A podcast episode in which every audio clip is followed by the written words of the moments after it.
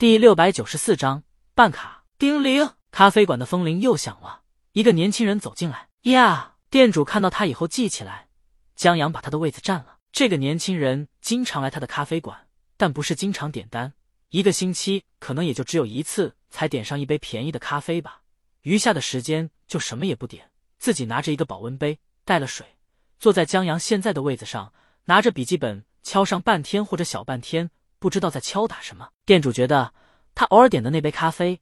是交个保护费，防他把他赶走吧？大可不必，他在店里还能增加一点人气呢。要不然，偶尔有旅游的客人路过，想进来喝一杯咖啡，一看店里什么人都没有，还以为这店没营业或者咖啡不好呢，站在门口扫一眼就退出去了。所以，店主还是欢迎他的。何况，他身上有一股店主熟悉而惬意的味道，让他觉得很舒心。有时候店里就他们两个人，店主在制作咖啡。或者擦拭杯具时，听着他敲打键盘的声音，还挺安心的。他太孤独了，所以才拿着院子腾退时的补贴开了一家咖啡馆，希望做个生意，顺便热闹一下。奈何什么店里遇见一群有趣的人啊之类的，全是书上写的，现实中哪有？大家都是匆匆忙忙为生活奔走的普通人而已，很少有人会在一个咖啡馆里停留。店主现在想起来。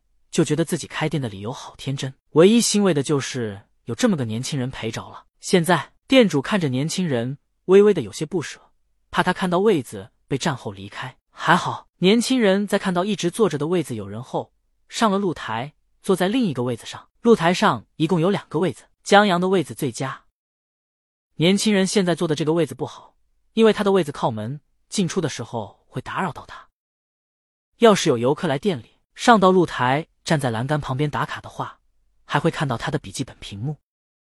人在写东西的时候，肯定不喜欢旁边有个人伸着个脑袋看。也不知道为什么，店主心里有些怠慢的感觉，想招待他一下，但又不好意思太明显，怕惊到他了。毕竟这年轻人挺敏感的，要不然也不会偶尔点一杯咖啡了。于是，他倒了两杯水，端上露台，一杯放在年轻人桌子上。年轻人愣了一下，谢谢谢。店主也紧张，闻着他身上熟悉和惬意的味道，不知道为什么就回了个不会。离开年轻人那桌后，店主又把一杯水放在江阳桌子上。你喝可乐，你老婆知道吗？啊！江阳抬起头，他戴着耳机呢，没太听清楚。店主，小心我告诉你老婆。江阳见店主真跟自己说话以后。摘了耳机，什么？听不见就听不见吧。店主本来就不是说给他听的，只是想让自己的送水显得自然，不是针对年轻人的怜悯或者针对他的善意罢了。没什么，多喝水。哦，江阳心里一暖，觉得这老板服务态度真好，谢谢。这个憨憨店主忽然有种他被鲤鱼卖了，他还要帮着数钱，还能把钱数错了的感觉。他这么憨，店主就放心了。偶像拿捏他。还不是手拿把掐，店主为自己不动声色的招待了年轻人而高兴，转过身，他也正好看到年轻人在看这边，估计心里正好奇江阳喝一杯可乐，店主就告状的事儿呢，压根不会想到这杯水主要目标是他。江阳这可乐喝的真好，以前店主或许还嫉妒呢，想着孙子跟个孩子一样，连喝瓶可乐都得大魔王操心，也太幼稚，太不是东西了。现在店主觉得这真是一个好习惯。鲤鱼真应该多管管。下去以后，店主把咖啡馆的音乐关了。咖啡馆唯二的客人都在键盘上敲字，得有一个安静一点的环境，背景音有外面街道的人流和车流声就可以了。咖啡馆安静下来，一直到江阳把笔记本锁屏，打算起身去上厕所，然后他的腿不小心碰了一下桌子，桌子上有微缩模型、笔记本、咖啡杯、水杯。还有半瓶可乐，水还一口没喝。这一碰让水杯晃了一下，水就洒出来一些。江阳急忙伸手去拿杯子，衣服不小心碰了那半瓶可乐。可乐是开盖的，这要是倒了可不得了。他可都是小酌的，不能便宜了桌子。江阳另一只手急忙去稳住可乐，却忘了还戴着耳机呢。手臂带着耳机线，把耳机从笔记本扯了出来。为什么这样子？你拉着我说你有些犹豫，怎么这样子？就好像阴了很长很长时间的天。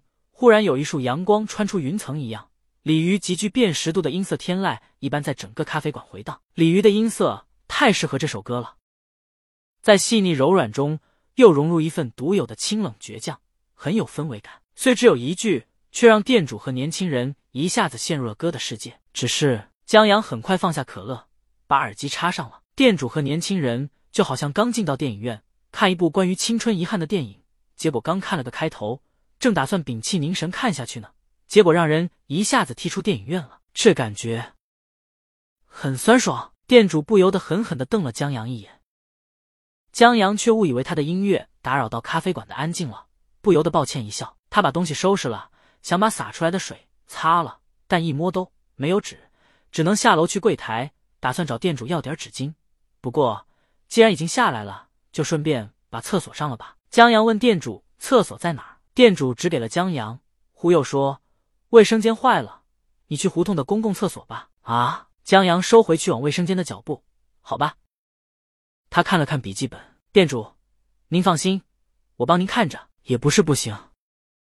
江阳听李鱼说过，这店主是他的粉丝。胡同的公共厕所离得不是太远，他快去快回，不会耽误什么。何况店主都这么说了，江阳拒绝就显得矫情了。谢谢。江阳向外面走去，等江阳身影消失在门口后，店主快步上了露台。在年轻人惊讶的目光中，他拔了江阳的耳机线。当音乐再次响起时，店主庆幸还好还好，锁屏了也在播放。大魔王这首歌唱的真他妈好听，快歌朗朗上口，还有股调调的冷酷风。只是这听歌的方式有点不道德。店主不由得看向年轻人，年轻人，他把这不道德、不素质的行为视而不见。只竖着耳朵在听歌，然而他们只听了半首，还是单曲循环时的尾部和开头，风铃就响起了。唰，店主瞬间就把耳机插上，让人意犹未尽的声音消失了。江阳上来的时候，只看见店主拿着纸巾在擦他洒下的水。谢谢，江阳忙感谢店主。应该的，店主觉得这人也太憨了，他心里有点过意不去，主要也是觉得对不起大魔王，于是。店主下去拿了一份华夫饼送上来。我们咖啡馆今天搞活动，点一杯咖啡送一份糕点，这是刚烤好的。江阳有便宜不占王八蛋，道谢后接过来。